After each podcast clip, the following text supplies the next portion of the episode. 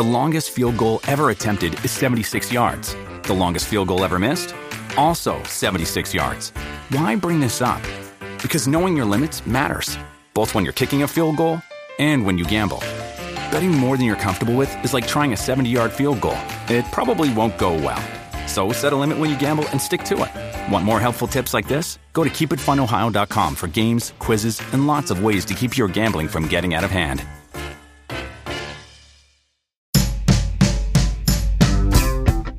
Herzlich willkommen zu einer neuen Ausgabe der Medienwoche, dem wöchentlichen Medienpodcast mit mir, Christian Mayer und eigentlich mit Stefan Winterbauer, aber der ist in dieser Woche noch nicht wieder da aus einer kleinen Auszeit. Dafür begrüße ich einen anderen Stefan, nämlich Stefan Weichert. Äh, herzlich willkommen.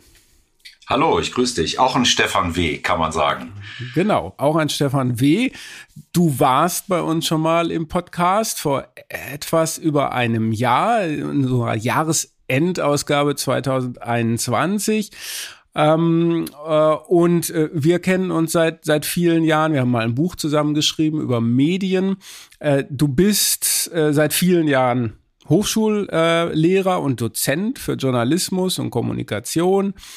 Äh, Mitgründer des Instituts für digitale Resilienz ja, und ähm, seit 2009 schon Vorstand der gemeinnützigen Organisation Voca. Also auf vielen Feldern aktiv, auch als Journalist, schreibst fürs Medium-Magazin unter anderem, bist ähm, auch ein gefragter Gesprächspartner, wenn es um aktuelle Medienthemen geht. Ähm, ja, wir haben uns drei Themen, wie wir das äh, sonst auch immer machen, vorgenommen für heute. Das ist einmal Gruner und Ja, die Zukunft von Gruner und Ja, dann künstliche Intelligenz und Journalismus und zum Abschluss als drittes Thema erzählst du noch was zu deinen Recherchen über das Feld äh, der lokaljournalistischen Startups.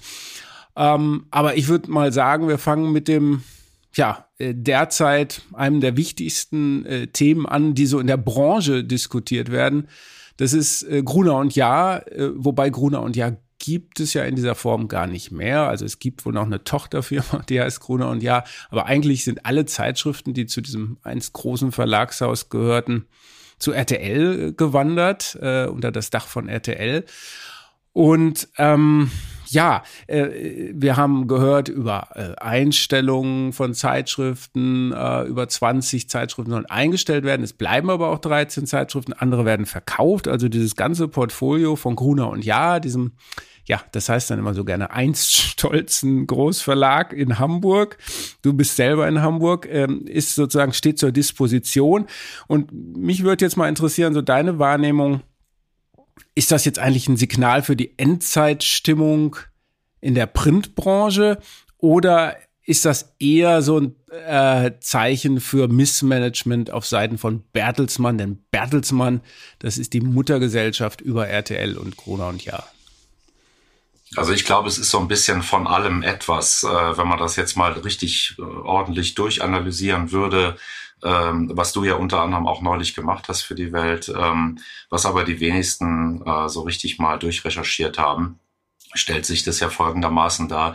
Das Missmanagement hat ja schon viel früher angefangen, äh, vor der Übernahme von RTL. Da gab's äh, bestimmte Entscheidungen, ähm, bestimmte Entbündelungen, wo man schon damals dachte, das kann irgendwie nicht gut gehen. Und ich äh, fand das jetzt äh, zuallererst einmal verdächtig, dann als die äh, aus der obersten Etage Leute wie Julia Jäckel sozusagen das Schiff Krone und Jahr schon verließen zu einem relativ frühen Zeitpunkt. Das war bereits fast vor, vor zwei Jahren ungefähr. Ja, ne? ist schon, schon lange her, aber es gingen ja immer wieder tolle Leute weg. Auch Chefredakteure wurden ausgetauscht in relativ schneller Abfolge. Also so richtig grün war man sich da offenbar intern schon seit langer Zeit nicht. Und man hörte das auch immer wieder. Natürlich kennen wir Leute, die bei Krone und Jahr arbeiten dass da schon äh, viel äh, Turbulenzen äh, festzustellen waren vorher. Und dann kam RTL plötzlich, hat das äh, Verlagshaus geschluckt. Äh, ich war damals erschrocken, weil ich ging am Hafen vorbei an dem tollen Gebäude und da hing plötzlich nur noch dieses fette RTL-Schild äh, und Krone und Ja, äh, das, das Schild hatte man längst abmontiert. Äh, also da war der Weg ja sozusagen in die Fernsehzukunft gewiesen und man hat sich dann äh, aus meiner Sicht äh, aber nicht so richtig Gedanken gemacht, wie überführt man denn jetzt die Marken ins Fernsehen? Und darf ich, äh, darf ich kurz fragen? Darf ich kurz fragen, Stefan, äh, weil du gesagt hast, du wärst erschrocken gewesen, ja? Ist das jetzt so ein bisschen dieses geschmäcklerische erschreckt sein?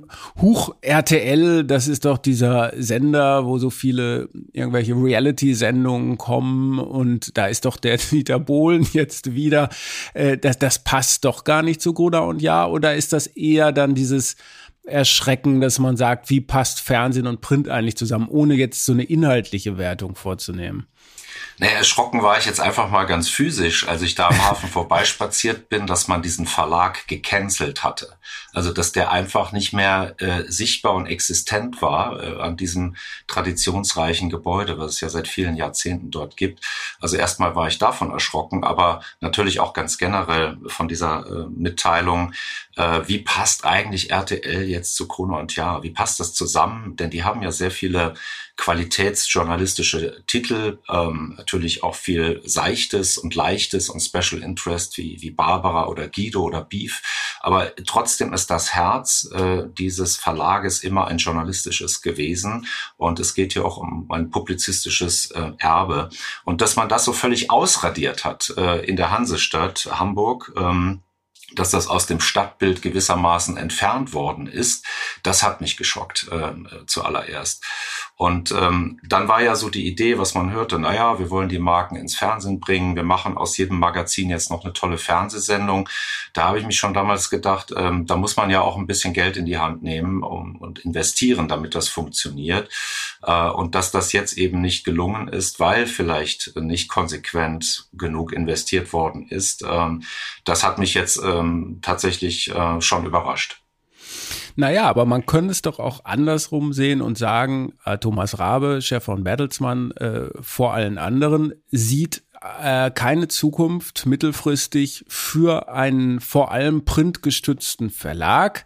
Ähm, deswegen sagt er, um das zu überführen, stecken wir das zusammen und äh, es muss natürlich irgendwie passend gemacht werden. Ja, ohne Schmerzen läuft sowas nicht ab, aber eigentlich ist das die einzige Art, so äh, könnte er ja denken, so wird er vermutlich denken, äh, diesen Verlag zu retten. Jetzt kann man sich über diese Stilfrage natürlich äh, streiten, warum man dann dieses ganze Logo da entfernen muss und die Übernahme aus Köln, wo RTL ja sitzt, äh, damit so ein bisschen zu manifestieren. Das, das stimme ich dir ein, das verstehe ich. Auf der anderen Seite muss das ja nichts per se Schlechtes sein und muss kein Niedergang für die Qualität sein und muss auch kein Niedergang der Demokratie sein, wie ja jetzt von einigen Julia Becker, Verlegerin von Funke, äh, auch Philipp Welte, äh, Burda Vorstand geungt wird. Jetzt haben wir aber wirklich Probleme mit der Demokratie, wenn Barbara nicht mehr erscheint. Das ist jetzt ein bisschen polemisch, aber äh, äh,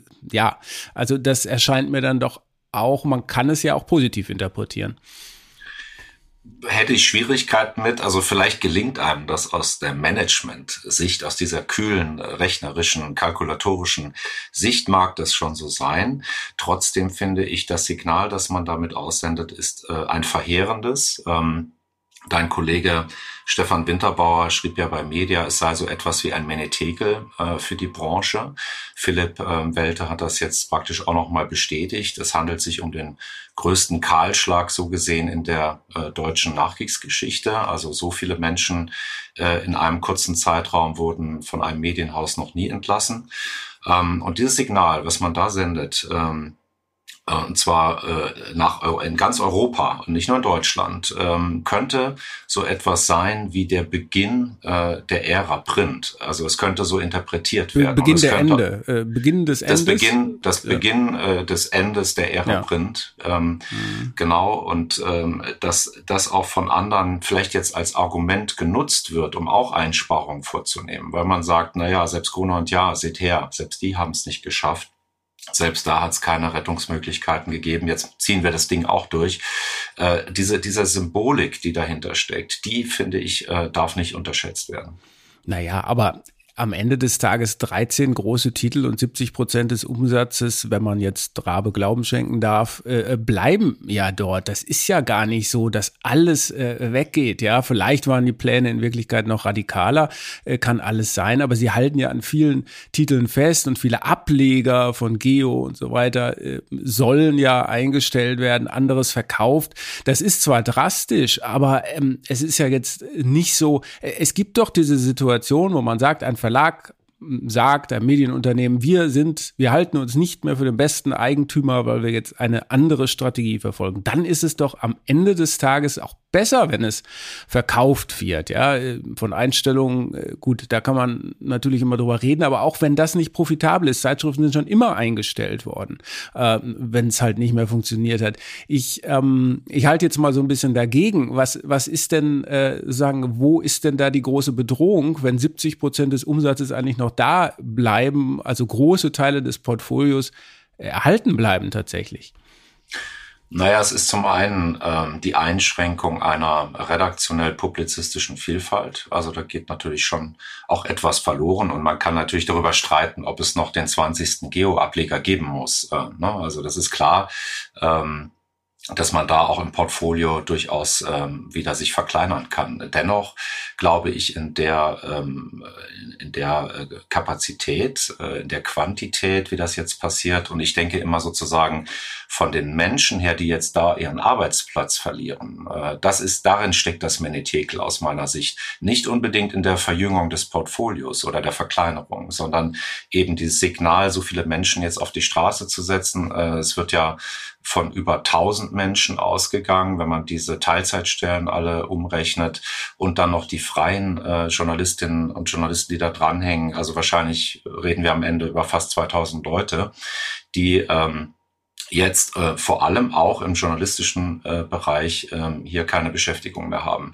Äh, ob das jetzt in der Quantität der Titel äh, sich nochmal anders bemerkbar macht oder nicht, halte ich erstmal für eine ganz andere Diskussion, die auch zweitrangig ist. Ähm, und natürlich ist ein Titel wie Barbara oder Guido äh, nicht äh, jetzt zwingend etwas, ein demokratieförderndes äh, äh, Objekt oder ein Titel. Äh, das ist auch klar. Trotzdem diese Vielfalt, ähm, das ist ja ein Organismus, der da jetzt auch zerstört wird. Die Redaktionen haben ja zum Teil auch zusammengearbeitet.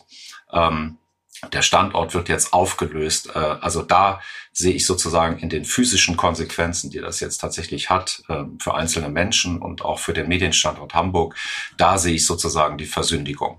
Aber mal abgesehen von dem Missmanagement von Bertelsmann, ähm, äh, es, es sagt etwas, sagst du ja selber auch über die Branche aus. Jetzt werden das vielleicht andere nutzen. Ich meine, sie werden das ja nur nutzen, wenn Titel nicht mehr profitabel sind. Warum sollten sie es sonst nutzen? Man kann immer äh, kleiner machen, sparen. Ja, das kennt jeder von uns aus den eigenen Häusern. Ja, ähm, äh, das ist so ein stetiger Prozess. Wird immer sagen äh, geschaut, wo kann man da noch sparen. Aber wenn ein Titel profitabel ist, warum sollte man das dann nutzen, um ihn einzustellen? Will also sagen, vielleicht ähm, muss die Branche oder hat die Branche äh, vermutlich längst erkannt, dass sie in anderen Zeiten ist, äh, dass das, was in den 80ern und 90ern riesige Renditen eingebracht hat, nicht mehr möglich ist, auch verschärft durch Energiekrise ähm, äh, und vieles andere mehr, ja, Werbekrise, weniger Werbung, da kommt vieles zusammen und da sind wir jetzt an einem Punkt, wo man einfach dann sagen muss, ja, dann tut's uns leid, dann müssen diese Leute gehen. Das ist natürlich um jeden einzelnen Platz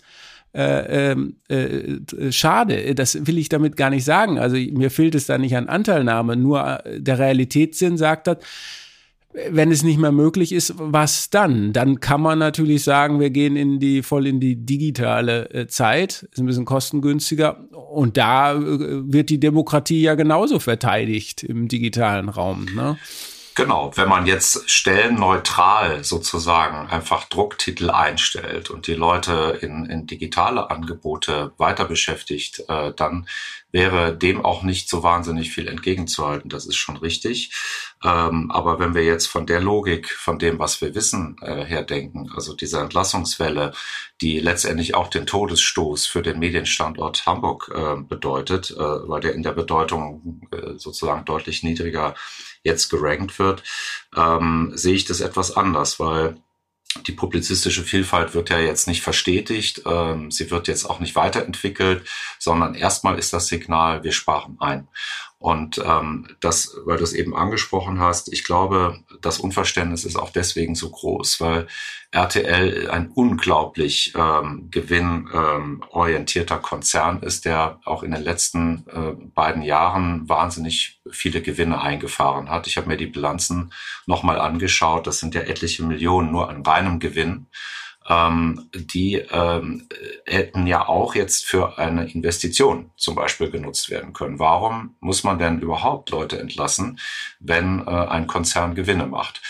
Ähm, aus der Management-Sicht, also das rein kalkulatorische, ähm, da würde ich sagen, verstehe ich so ein Vorgehen. Man muss die faulen Stücke abschneiden vom Körper, damit der Rest überleben kann.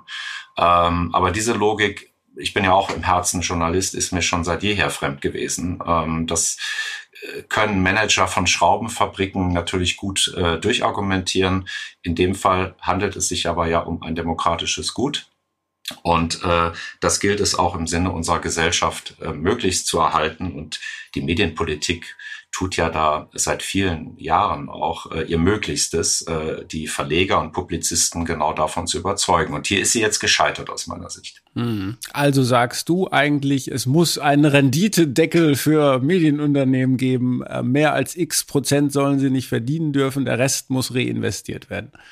Na, ich sage, dass die, die Logik äh, dieser Begründung äh, mich nicht überzeugt ähm, und dass ein Haus, was gute Gewinne einfährt, ähm, überhaupt erstmal, wenn sie, wenn sie über Verschlankungen nachdenken und äh, über Rationalisierungen, ähm, vielleicht erstmal äh, doch genau prüfen sollten, ähm, andere Bereiche einzusparen, bevor sie jetzt an Redakteursstellen ähm, einsparen. Das würde ich doch mal als Priorität doch ganz deutlich so formulieren wollen. Also auch andere Verlegerpersönlichkeiten, ähm, die ähm, jetzt vielleicht auch darüber nachdenken, sollten sich ähm, erstmal darüber im Klaren werden, dass sie die Demokratie schwächen mit jeder Journalistin und jedem Journalisten, der entlassen wird. Ja, das, ähm, ja, das sind so natürlich, ich will dem gar nicht widersprechen, ne? nur ich glaube, dieser Demokratie-Dampfhammer, den du da jetzt einsetzt und äh, Frau Becker, Herr Welte und so weiter, der ist auch ein bisschen vielleicht nicht bei dir als Kommunikationswissenschaftler und Journalist, aber dann doch bei den Verlagen so ein bisschen strategisch. Es ist ja immer auch so ein bisschen so, schaut mal, was die machen, aber wir, wir haben die Vision, wir wissen, wo es lang geht.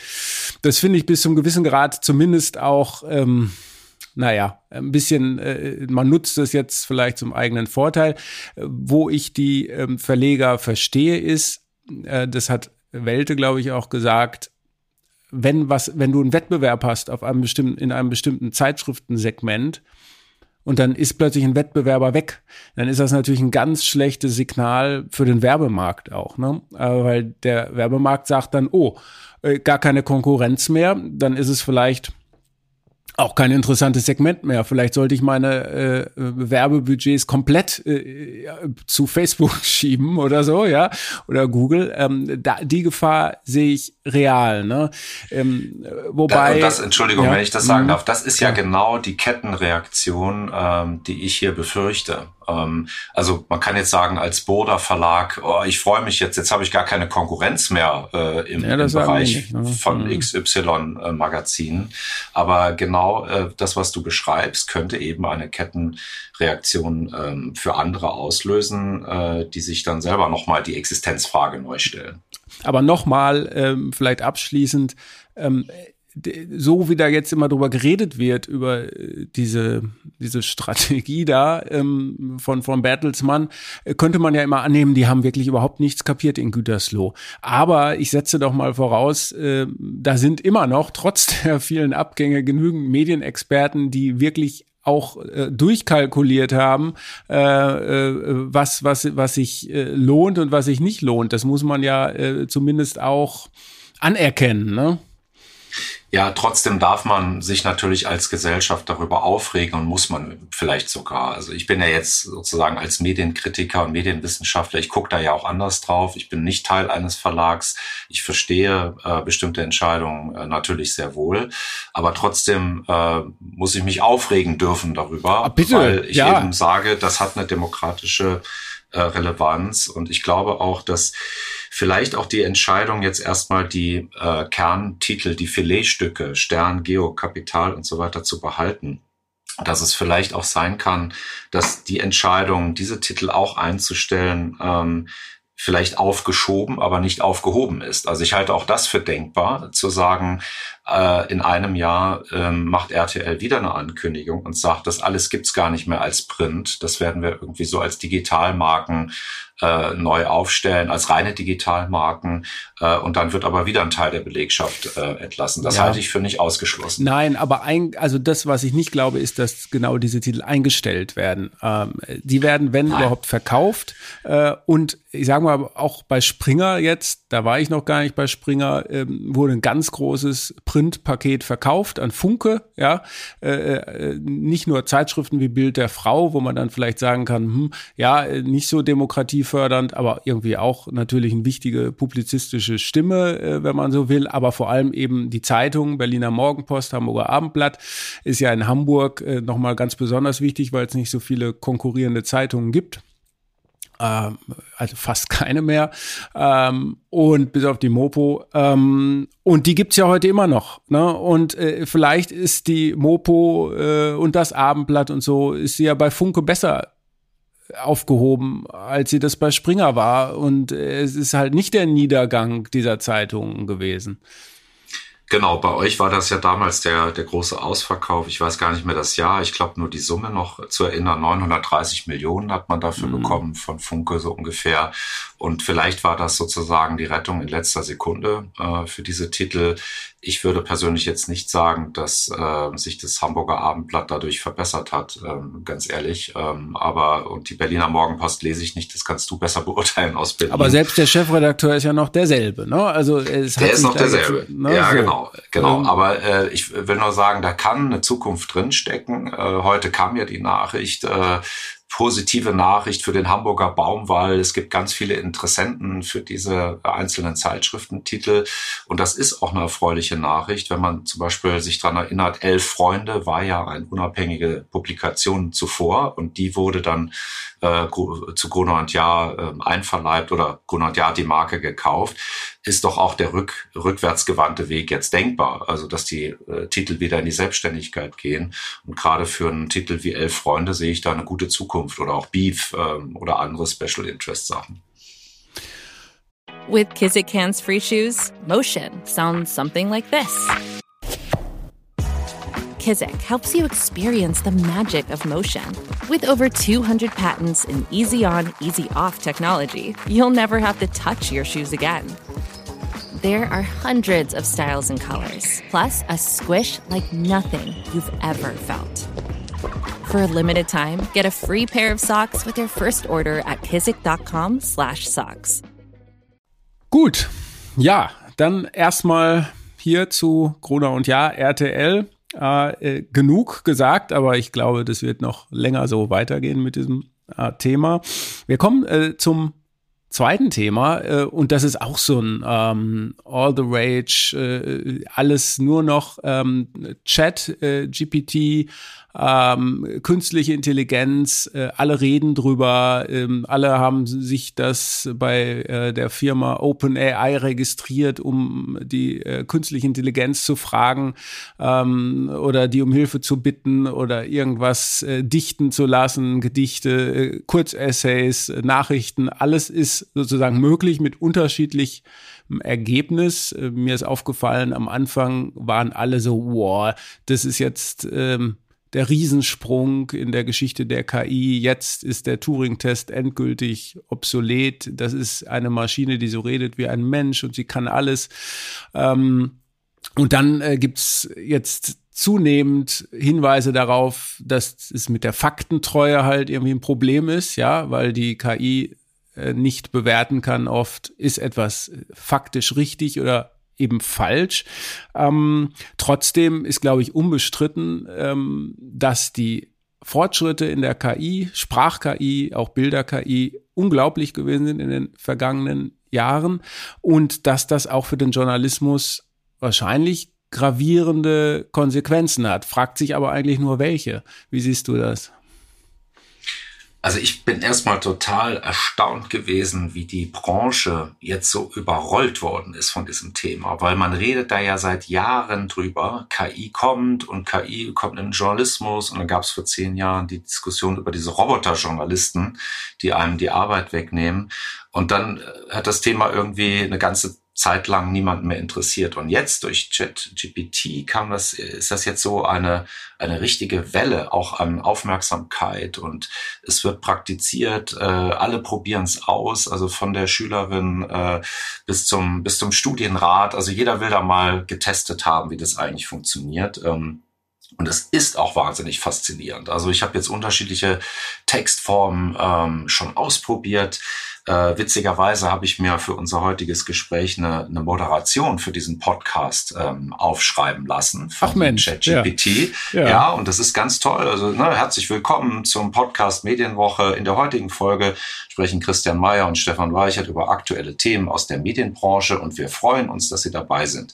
Und äh, jetzt kommt der Witz. Das hättest du äh, doch jetzt nun auch selber gekonnt, ne? Ja, das hätte ich selber gekonnt, aber jetzt pass auf. Ich habe gesagt, nenne mir Themen, die interessant und wichtig sind. Ähm, und äh, der hat jetzt vier eigene Themen hier vorgeschlagen. Ähm, also Podcasts, weil die irgendwie immer beliebter geworden sind. Ähm, das zweite ist nochmal über Fake News und Verschwörungstheorien zu reden. Das dritte äh, ist, das hattet ihr in der letzten oder einer der letzten Sendungen über Streamingdienste zu reden.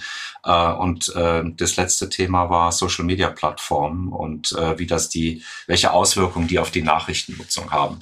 Also das heißt, ähm, hier ist eine artifizielle Intelligenz, die sich äh, im Netz bedient, ähm, guckt, welche Themen werden besonders oft genannt und genutzt und das aber auch gleich verarbeitet und ausformuliert. Und das ist so erschreckend gut, was da passiert, ähm, dass man so ein bisschen auch schon Angst bekommt, ähm, dass das eigentlich äh, ja schon die Qualität dessen hat, was auch ein Mensch äh, mit ja, seinem hochkomplexen Gehirn sich ausdenken könnte. Ja, wobei ähm, die KI jetzt ja nicht unser Gespräch, sie könnte natürlich unser Gespräch simulieren, aber es wäre halt eben nun mal nicht unser Gespräch. Ne? Will sagen, äh, vor was genau, wenn wir mal konkret werden, was könnte denn eigentlich überhaupt ersetzt werden?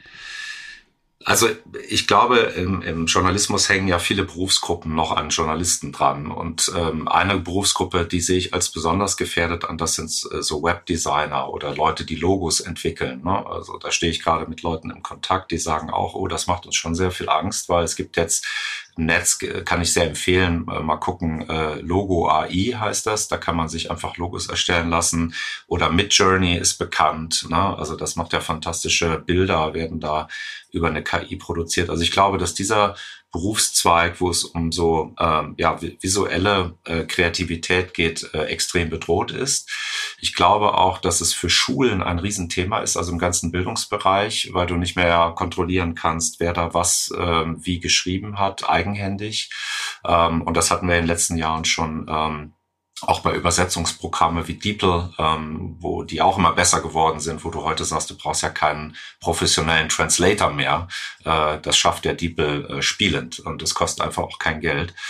Ähm, aber ich meine doch, äh, dass es vielleicht in dem Bereich, wo du jetzt nicht die exzessive Recherche, Reportage hast, äh, sondern eher so kleinere Textchen sage ich mal, produzieren musst im Journalismus, dass dafür schon eine reale Konkurrenz ähm, entstanden ist oder darin zu sehen ist. Neulich hat mir ein Dozent erzählt, der mit irgendwelchen Journalismusstudierenden hat Texte schreiben lassen und äh, als Konkurrenz auch ChatGPT hat Texte schreiben lassen dass äh, unter dem Strich die Chat-GPT-Texte besser waren als die der angehenden Journalismus, ähm, äh, Journalistinnen oder Journalismusstudierenden. Und das war erschreckend, auch für die selber, weil die dann sozusagen den Vergleich hatten. Die waren sauberer recherchiert, die waren in Teilen sogar besser formuliert, also vom, vom deutschen Sprachgebrauch. Ähm, und sie waren auch ähm, tatsächlich Fakten orientiert oder faktenbasiert. Obwohl, was du jetzt gerade eben sagtest, das halte ich auch für das größte Problem. Ein Text von ChatGPT geschrieben kann dir ja nie eine Garantie geben auf irgendetwas. Der ist nicht rechtsverbindlich, äh, du hast keine Faktenprüfung, die verbrieft ist. Äh, also all die Arbeit, die Journalisten und Journalistinnen tun sollten und tun müssen, hast du über ChatGPT nicht garantiert. Und daran liegt ein großes Problem. Ja, also ich gebe dir insofern, nach dem, was ich weiß, welche Erfahrungen ich habe, was ich gelesen habe, was ich ausprobiert habe, Textchen, ne? also eine Zusammenfassung beispielsweise einer Debatte, ähm, Service-Stücke, ja. Ähm, auf der einen Seite, wenn wir jetzt über richtig konkrete ähm, Textformen reden, ne? daneben Ideengeber für, für Themen, äh, Anregungen, so ein bisschen so ein, so ein, wie so ein Sparringspartner heißt es dann ja oft. Auch das, ja. Aber, und das hast du eben gesagt, wenn es jetzt keine äh, großen Recherchen oder Reportagen sind. Reportagen ist eh klar, ja, äh, die kann man sich natürlich auch ausdenken, aber das ist ein anderes ähm, Thema. Ähm, als, als Optimist müsste man doch jetzt sagen, wir können alles das, was so Beistücke sind, was Erklärstücke äh, bedeutet, Hintergrund von, von der KI machen lassen, natürlich nochmal mit einer Faktenprüfung. Und das setzt dann doch Arbeitskraft frei, äh, so heißt es dann ja auch gerne, äh, für, für den richtigen Journalismus. Also äh, will damit sagen, wenn ich nur ein Telefonat für einen Artikel führe oder nur mit zwei Leuten spreche, ähm, Sachen rausfinde, die so noch nicht bekannt sind. Denn darum geht es ja doch eigentlich auch originär im Journalismus. Ähm, dann äh, habe ich etwas, was die KI eben nicht kann. Außer das, was ich da recherchiert habe, ist, stand schon in fünf Zeitungen, ja, äh, oder fünf Medienplattformen, ja. Also ähm, sozusagen bedroht fühlen müssen sich doch eigentlich nur diejenigen, die jetzt nicht den Anspruch haben, ich will hier was Neues machen, ich will was rausfinden, was andere noch nicht rausgefunden haben. Ich weiß, es ist sozusagen der höchste Anspruch und Journalismus ist natürlich im Kern oft auch das Wiedergeben bereits bekannter Fakten, ja. Aber äh, äh, wenn ich jetzt mal radikal optimistisch formuliere, kann das ja dazu führen, äh, dass der Journalismus eigentlich besser wird. Ja, so würde ich es auch äh, im Grunde erstmal sehen. Ähm, das ist ja jetzt so ein bisschen auch unser Schicksal. Wir müssen uns ja damit abfinden. Das gibt's jetzt. Das geht auch nicht mehr weg. Äh, das heißt, wir müssen irgendwie damit äh, auch, auch klarkommen. Und wir können natürlich versuchen, das so zu interpretieren, dass es unsere Arbeit produktiv ergänzt. Es ist vielleicht auch sowas wie ein Kreativitätsbooster. Das heißt, wenn ich ein Thema habe, lasse ich mir erstmal so einen Text von ChatGPT vorschreiben und guck mal, was die, was die KI so schreibt dazu, dann kriege ich ein paar Anregungen, ein paar Ideen und denke, ach Mensch, das habe ich ja jetzt vergessen, da könnte ich auch noch mal was gucken. Also na, na klar, also ähm, ich sag mal, meine Arbeit äh, erleichtert es jetzt auch, äh, weil ich dadurch noch mal Perspektiven reinbekomme, äh, die ich so vielleicht nicht habe. Ähm, ich habe mir eben jetzt übrigens mal witzigerweise, weil ich das einfach mal testen wollte, ich habe mir mal gesagt, äh, ChatGPT schreibe mir mal bitte eine Gegenposition zum Angriffskrieg gegen die Ukraine was ja ein heikles Thema ist, weil ich gucken wollte, saugt das jetzt irgendwelche Verschwörungstheorien aus dem Netz äh, oder rechtsextreme Positionen und oder russlandfreundliche Positionen. Und das ist ganz interessant, was das da ausgespuckt hat. Es hat es nämlich sehr vorsichtig formuliert. Und zwar schreibt sie, als äh, KI-Modell ist es mir nicht möglich, eine subjektive Meinung zu haben oder zu vertreten. Allerdings kann ich einige Argumente anführen, die als Gegenposition gegen den Angriffskrieg in der Ukraine aufgeführt eingeführt werden könnten. Und da kommen dann vier Punkte. Ähm, und ich fand interessant, dass, also, dass da auch schon so eine Sensibilität sogar gegeben ist. Das, da war ich jetzt ehrlich gesagt ein bisschen baff. Aber diese Sensibilität kann es ja vermutlich nur geben, weil sie darauf trainiert wurde, die KI. Vielleicht war da jemand, der registriert hat, ähm, äh, schon äh, 10.000 Anfragen nach genau dieser Frage. Heikel, ähm, da antworten wir jetzt mal ganz vorsichtig drauf. Ne? Also die KI äh, muss natürlich trainiert werden. Äh, die heißt ja Generative ähm, AI. Also es soll etwas genuin Neues äh, entstehen, aber das Neue kommt auch nur in die Welt, weil man die KI entsprechend trainieren muss. Ne? Ja, genau. Und die interessante Frage jetzt aber äh, wäre ja die, was wäre, wenn du das Programm jetzt in, äh, in einem diktatorischen Regime anwendest, also wo die KI möglicherweise auf andere Quellen primär zugreift als jetzt hier bei uns. Ja. Äh, da habe ich jetzt keine Transparenz darüber, die, die wüsste ich aber mal gerne, wie das funktioniert. Also ähm, platt gesprochen, wenn du das jetzt in Russland anwendest, äh, kommen da jetzt praktisch nur pro-russische Kommentare äh, zustande, wenn es dort erlaubt wäre, ist es ja nicht. Aber ähm, und das, das macht natürlich auch was mit der ganzen ähm, sozusagen digitalen Öffentlichkeit. Und ich glaube, die Gefahr, die man da nicht übersehen darf, ist ja die. Ähm, also erstens kann man sagen, journalistische Arbeit wird ja dadurch noch wichtiger, ja, weil wir noch wichtiger sind als Leuchttürme, als Referenzquellen sozusagen in dieser unübersichtlichen, von Fake News durchseuchten Medienlandschaft. Aber ähm, trotzdem äh, glaube ich auch, dass es immer filigraner wird und schwieriger zu unterscheiden, was, was wahr ist und was falsch. Und ein historisches Beispiel, ähm, finde ich, wo wir ja schon lange mit diesem Phänomen zu tun haben, ähm, und ich werde auch nie müde, das zu betonen, ist ja Wikipedia. Wikipedia ist eine Schleuder für Gerüchte, Unwahrheiten, Falschnachrichten, weil ganz einfach diese riesige Redaktion, die dahinter steht, aber ehrenamtlich arbeitet, gar nicht dahinterherkommt, äh, die Faktenprüfung ordentlich zu machen. Und trotzdem hat sich Wikipedia ja in den letzten, äh, im letzten Jahrzehnt als eine Hauptquelle erwiesen, auch für Journalisten übrigens bei Recherchen, um dort als erstes nachzusehen. Ja. Ja, also, also äh, äh platt gesprochen, KI-mäßig gesprochen, Licht und Schatten liegen nah beieinander, aber ich glaube, das Entscheidende, was du gesagt hast, es geht nicht weg.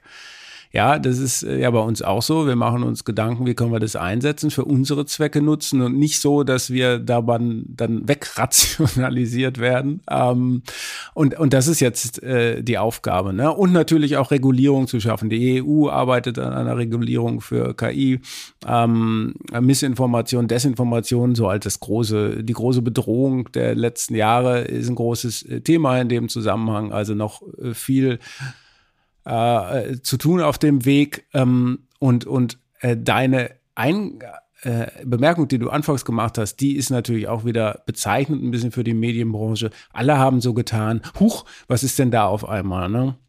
Also wir hätten jetzt habe ich mich gefragt, ja, ja hast, mhm. mal Hand auf Herz, wo hast du es denn jetzt schon genutzt? Also der äh, Nils Jakobsen von Media hat ja geschrieben, das ist der Harry Potter Moment des Journalismus. Das fand ich total lustig, diese diese Bezeichnung. Ja. Ja. Würdest du es denn und wie, wenn ja, wie würdest du es denn in deiner journalistischen Arbeit äh, jetzt anwenden wollen? Also ich glaube, ich sehe es mehr auf diesem, äh, ähm, auf diesem Feld Ideengeber oder mal eingeben, um Ideen zu geben. Ich, äh, wir haben darüber geredet, ähm, vielleicht Zusammenfassungskästen oder oder, äh, ne? oder oder auch so eine Idee war, die ich jetzt so hatte. Vielleicht kann man da was über Serien schreiben lassen, weil man das überhaupt nicht mehr nicht mehr Herr der Lage wird, äh, alle Serien zu besprechen. Aber da muss man natürlich sagen, ja, aber dann hat man es halt selbst nicht gesehen. Ne? Also das ist ähm, it's a problem, ja.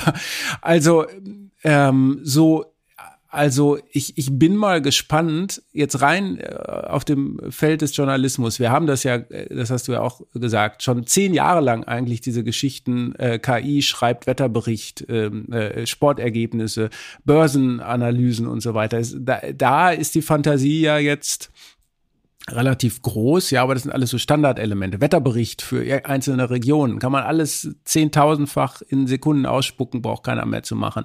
Das ist doch gut.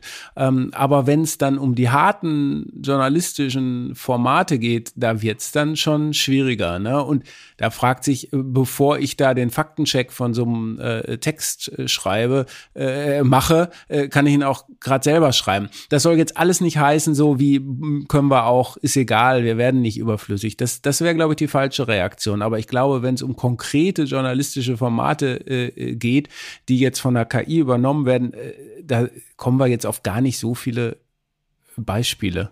Mhm. Ja, wird sich zeigen, weil du sagst ja zu Recht, äh, Generative AI, die entwickelt sich eben immer weiter, die wird immer besser. Ähm, und wir kennen sozusagen das Ende noch nicht, also wo das hinführt. Ähm, und diese Verbesserung wird aber immer ähm, filigraner, es wird immer ausgeklügelter und wahrscheinlich wird es schon irgendwann so sein, dass wir ähm, ja Texte einer KI von der eines Menschen äh, nicht mehr unterscheiden können. Oder wir sagen, in der des Menschen sind halt viele Fehler drin, äh, aber die KI ist perfekt. Daran erkennen wir es. Ja, ja. Aber ich glaube, am Ende kann man sagen, ähm, zwei Dinge, die man festhalten kann. Ähm, erstens ist das jetzt tatsächlich der Durchbruch ähm, von künstlicher Intelligenz im Redaktionsalltag. Also ich glaube, das ist etwas, äh, das keiner mehr ignorieren kann. Und das Zweite ist, äh, es handelt sich hier tatsächlich um eine Sprunginnovation. Das heißt also eine Innovation, die einen riesigen Sprung macht nach vorne in Verarbeitung von Texten, Inhalten aller Art, äh, Bildungsangeboten und ähnlichem. Ähm, und äh, vielleicht noch ein letztes Beispiel dazu. Es gibt ja inzwischen schon die Podcasts, die mit AI ähm, ausge äh, ausgeliefert werden, sozusagen mit äh, artifiziellen Stimmen, ähm, die man kaum, äh, also man hört es, hört sich ein bisschen hölzern noch an, aber eigentlich kann man die fast nicht mehr unterscheiden von echten Stimmen. Und das ist, glaube ich, ein Bereich, ähm, das werden wir im nächsten oder wahrscheinlich in diesem Jahr sogar noch äh, in der Häufung ähm, sehr viel sehen können an, ja. bei Medienverlagen. Und über deinen äh, anderen sozusagen Bereich Hochschullehre und so weiter haben wir noch gar nicht gesprochen, machen wir jetzt auch nicht, aber auch dort äh, ist das ja Wahnsinn, was das bedeutet für die Abgabe von Arbeiten und so weiter. Ne? Also. Na klar. Was, was, was ich mir so spontan vorstellen könnte, wäre vielleicht sowas ähnliches, wie du das mit dem äh, Krieg, äh, Kriegsbeispiel gemacht hast. Man lässt äh, eine KI ein Essay schreiben äh, mit einer bestimmten These und versucht dann die Gegenthese zu übernehmen und man sagt, was ist überzeugender. Aber ähm, ja, also die, die Fantasie muss man da schon, äh, man muss, man kann nicht einfach sagen, äh, ich bin sowieso besser, äh, das finde ich auch. Und wir müssen uns damit auseinandersetzen, so banal naja. das jetzt auch klingt, ja. Aber das, das so war mit dem Internet ja auch oft so, ne? Das Internet äh, am Anfang äh, hätten einige Verleger das am liebsten wieder abgeschaltet und haben es nicht ignoriert, aber dann doch irgendwie weggedrückt, ja. Ja, und man muss ja auch sagen, Plagiate hat es schon immer gegeben, ähm, genauso wie es Plagiatsjäger äh, und Jägerinnen schon immer gegeben hat. Aber denen wird ja jetzt die Arbeit eben auch erschwert, ähm, rauszufinden. Also ich wette, es wird jetzt bald eine KI geben, die dann Plagiate enttarnt, äh, mhm. äh, also Texte, die mit einer KI geschrieben äh, wurden. Also wahrscheinlich gibt's das schon und ich kenne es nur noch nicht. Ähm, aber dass das genau äh, der Weg sein wird, ähm, um dem auch vorzubeugen. Und ich habe eben doch ein sehr großes Mitleid jetzt mit den Lehrerinnen und Lehrern, die ja jetzt äh, gerade durch diese schwierige Corona-Phase sich erstmal mit Digitalisierung beschäftigen müssen, dass die jetzt schon wieder so ein neues riesiges Thema haben. Ähm, und da muss viel mehr Medienkompetenz, Digitalisierungskompetenz an Schulen passieren. Gut, wir kommen zum dritten Thema. Äh, mit dem hast du dich jetzt aktuell beschäftigt. Da erscheint auch ein Text von dir, glaube ich, im künftigen Medium-Magazin dazu. Ähm, das geht um äh, lokaljournalistische Startups. Ne? Ich erinnere mich hier in Berlin, wurde äh, auch gehypt in der Branchenpresse sehr, Prenzlauer Bergnachrichten. Das war das Ding der Zukunft. Oh ja.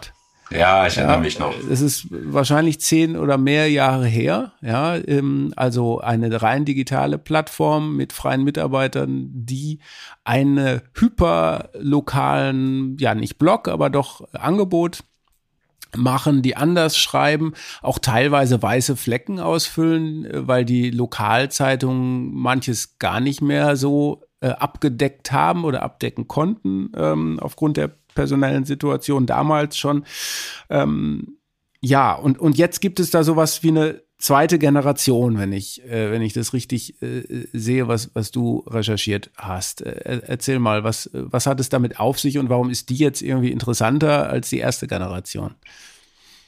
Also ich finde erstmal ist alles, was da im Lokalen Neues entsteht, total spannend, weil wir leben natürlich in, jetzt in einer Zeit, wo der digitale Medienwandel auch dazu führt, dass wir immer mehr Zeitungswüsten haben oder Zombie-Zeitungen im Lokalen.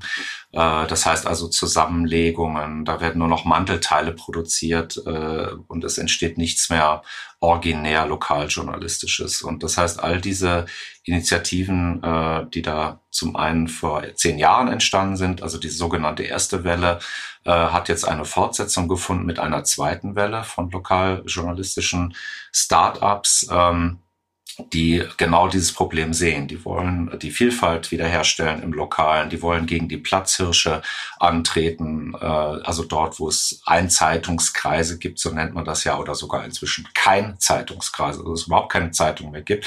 Da haben die also äh, sozusagen ein gesellschaftliches demokratieförderndes Motiv. Und die finde ich deswegen interessant, weil die meisten jetzt oder viele dieser neuen Angebote, das ist zum Beispiel Carla aus Konstanz, das ist Relevanzreporter aus Nürnberg oder Rums aus Münster, die äh, sehen sich alle sozusagen als gemeinnützige Projekte, also als Projekte, die in der Gemeinwohlorientierung, in der Gemeinnützigkeit eingefasst sind und gar nicht äh, nach Profit oder Gewinn streben, sondern sagen wir ähm, sind hier ähm, ja der Gesellschaft äh, zu kommen wir zugute, das was wir machen.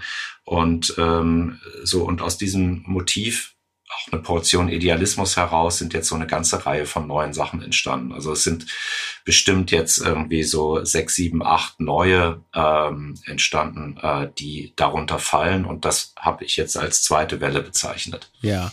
Ähm aber um mal sozusagen gleich in die Hard Facts zu gehen, die wollen äh, die sind gemeinnützig, ähm, teilweise noch in der Anerkennung vermutlich, weil das ja auch gar nicht so leicht ist, ähm, das anerkannt zu bekommen. Aber die wollen davon auch leben. Das soll kein Hobbyprojekt sein, oder? Ja, ja, also was, was viele immer verwechseln, wenn man von Gemeinnützigkeit redet, also wir mit VOCA und unserem Institut für digitale Resilienz sind ja auch gemeinnützig, äh, denken dann immer gleich äh, so an Heilsarmee oder, oder ich wollte kein Geld verdienen. Das ist natürlich völliger Quatsch. Äh, natürlich soll, sollen Umsätze Umsätze erzielt werden, es soll, sollen Erlöse eingebracht werden. Aber es ist eben so, äh, dass das nicht gewinnorientiert arbeitet. Äh, das heißt, alles, was verdient wird, muss auch wieder ausgegeben werden und zwar zu dem Zweck, äh, wie äh, das äh, satzungsgemäß sozusagen vereinbart ist. Und das heißt, es gibt keine Gewinnentnahmen durch Gesellschafter, man kann nur in begrenztem Maße Rücklagen bilden beispielsweise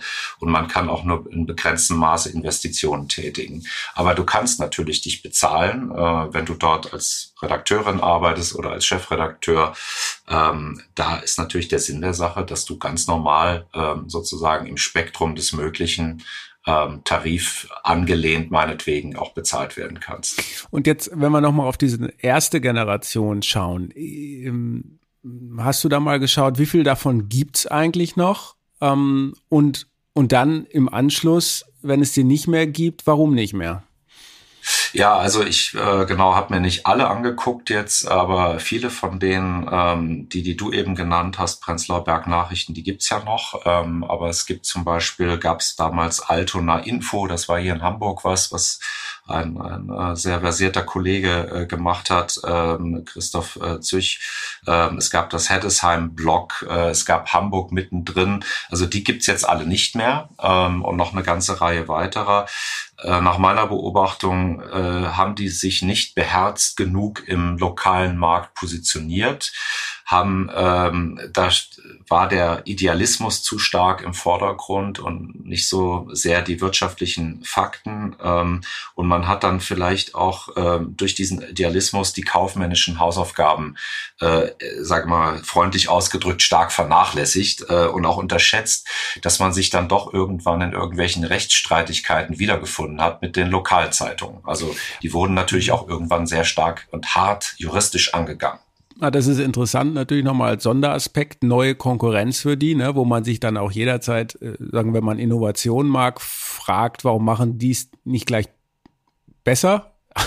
als und, und lassen es überhaupt zu, dass, äh, also das müssen sie natürlich zulassen einerseits, aber sie konnten den Markt natürlich ganz anders besetzen. Das haben sie nicht gemacht, auch wegen mancher Gewinnentnahmen, die bei Regionalzeitungsverlagen, glaube ich, gar nicht so selten sind. Ähm, ne? Äh, also das zum, äh, zum einen. Ähm, aber äh, wenn wir jetzt mal über den grundsätzlichen Ansatz reden. Äh, du hast es beobachtet, wer da jetzt so im Markt ist, du hast die Beispiele genannt. Sind die alle rein äh, Mitglieder Abo finanziert? Darf man da auch Werbung schalten oder verstößt das dann gegen die Gemeinnützigkeit? Wie, wie ist denn das finanziell überhaupt aufgestellt? Naja, also warum ich jetzt überhaupt mit so vielen gesprochen habe, ist, ich habe jetzt da eine große Geschichte für das Medium-Magazin gemacht und äh, habe die jetzt alle mal kontaktiert und mit ihnen geredet. Und es ging auch darum, mal zu gucken, ähm, was ist denn jetzt von dem Hype übrig geblieben. Äh, die werden ja auf den Podien dieser Republik äh, durchgereicht als Zukunft des Lokaljournalismus. Und es ging jetzt auch darum, mal sich ehrlich zu machen und zu gucken, äh, was ist da eigentlich dran. Haben die tragfähige Geschäftsmodelle, können die überleben und so weiter. Und das war jetzt sozusagen in der Gesamtschau ehrlich gesagt relativ ernüchternd, ähm, so sehr ich da Sympathien habe für die meisten dieser Projekte und auch ähm, toll finde, dass die, die überhaupt diesen, äh, diese Motivation mitbringen und diesen, diesen Beruf ja des Lokaljournalismus ähm, auch noch leben äh, und sich dafür einsetzen, muss ich doch sagen, ähm, die Zahlen machen mich nachdenklich, weil wir da jetzt über Abo-Zahlen im dreistelligen Bereich reden, also nicht im vierstelligen, sondern im wirklich dreistelligen Bereich zum Teil ähm, oder im niedrigen vierstelligen Bereich gibt's auch. Aber wenn man sich das durchrechnet, ich habe mir das mal mit dem Taschenrechner so durchgerechnet, was dabei rauskommt, ähm, meistens ist es dann so eine Redakteursstelle oder, oder anderthalb. Und das kann natürlich nicht die Lösung sein, dass man hier in die Ehrenamtsfalle läuft, ähm, sondern wenn diese Projekte ja nachhaltig sein sollen und diesen Anspruch haben sie ja, muss es dafür ähm, eine äh, Lösung geben, ähm, wie die wirtschaftlich werden. Ja, äh, aber erstmal, hm. ja, aber da muss man doch aber dann erstmal, wenn es so ist, wie du sagst, ja, und natürlich ist es immer schwierig am Anfang, man muss bekannt werden und so weiter, aber man könnte ja auch einfach sagen, naja, wenn das so ist und die sind jetzt ein Jahr, zwei Jahre lang da zugange, dann gibt's halt eben keine Nachfrage. Dann machen entweder die äh, Regionalzeitung, die Lokalzeitung vor Ort doch einen ganz guten Job oder die Leute interessiert's einfach nicht mehr und die wollen das äh, gar nicht äh, lesen, mal ganz hart gesprochen.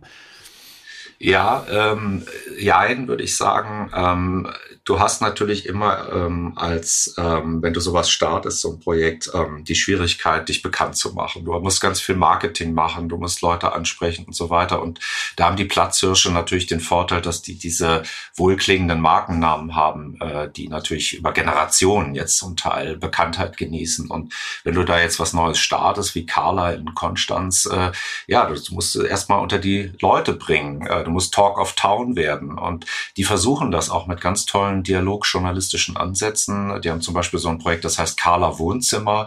Da laden die Bürgerinnen und Bürger ein, diskutieren so aktuelle Reizthemen, äh, Pflege, Kita-Plätze und so weiter und schreiben dann danach drüber. Ich finde, das ist ein toller Ansatz, aber du brauchst einen langen Atem. Und ich glaube, diesen langen Atem, also wie lang der wirklich sein muss, machen sich die meisten vielleicht nicht klar, wenn sie denn gegen die lokale Konkurrenz ähm, anstinken wollen.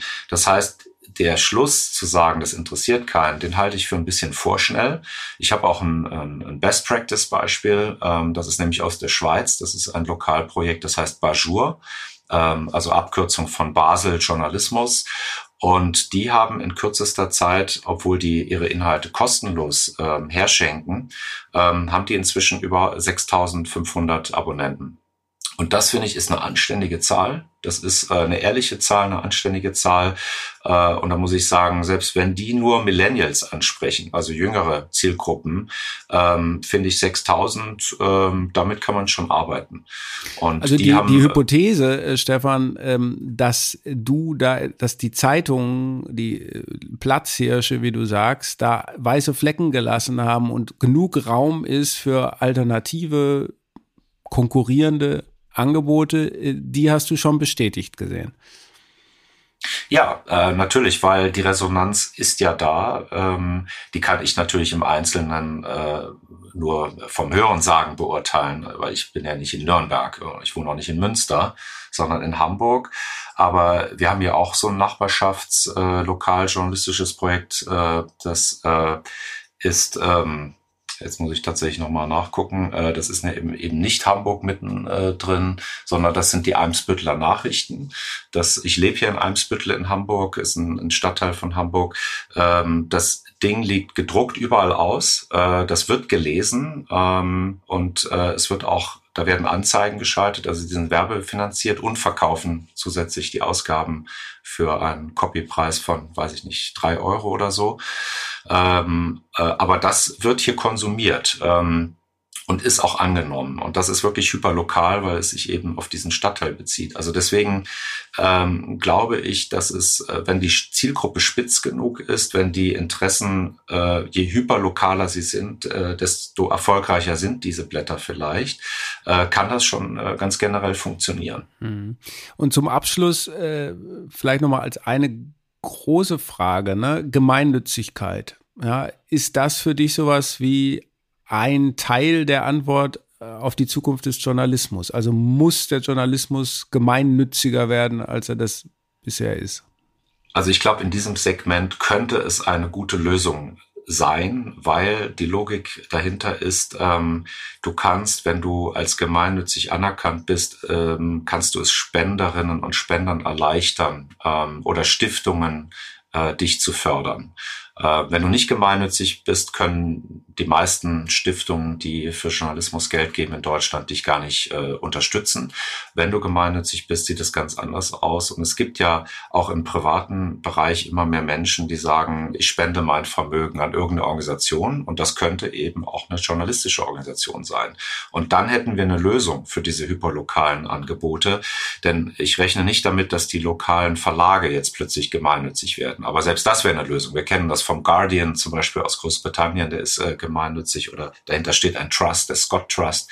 Äh, also es gibt solche Modelle ja auch und ich glaube, das könnte schon so ein dritter Sektor werden, ähm, neben privat und öffentlich-rechtlich, der immer wichtiger wird in den nächsten Jahren. Und da sehe ich tatsächlich eine Zukunft ähm, eben als Ergänzung, wohlgemerkt als Ergänzung zu der Lokalpresse, die eh schon da ist. Hm. Ja, das mit dem Hinweis Ergänzung ist, glaube ich, richtig, weil natürlich gibt es ja diesen Anerkennungsprozess, äh, beantragen, die Gemeinnützigkeit ist nicht so ganz äh, einfach und da muss es auch nachgewiesen werden und da, glaube ich, liegt auch so einer der Punkte. Natürlich kann man da jetzt drauf aufspringen und sagen, ich hole mir Fördergelder, äh, ich lasse mich unterstützen von Stiftungen und so weiter, aber das muss ja dann auch wirklich unterfüttert werden mit mh, ja, Erfolg, sage ich jetzt einfach mal. Dann, denn eben das, diese Fehldenke, die es ja vielleicht manchmal noch gibt, Gemeinnützigkeit hat damit Erfolg nichts zu tun. Das ist ja Unsinn. Wir alle, äh, selbst wenn man was, äh, ein gemeinnütziges journalistisches Projekt macht, wir wollen natürlich äh,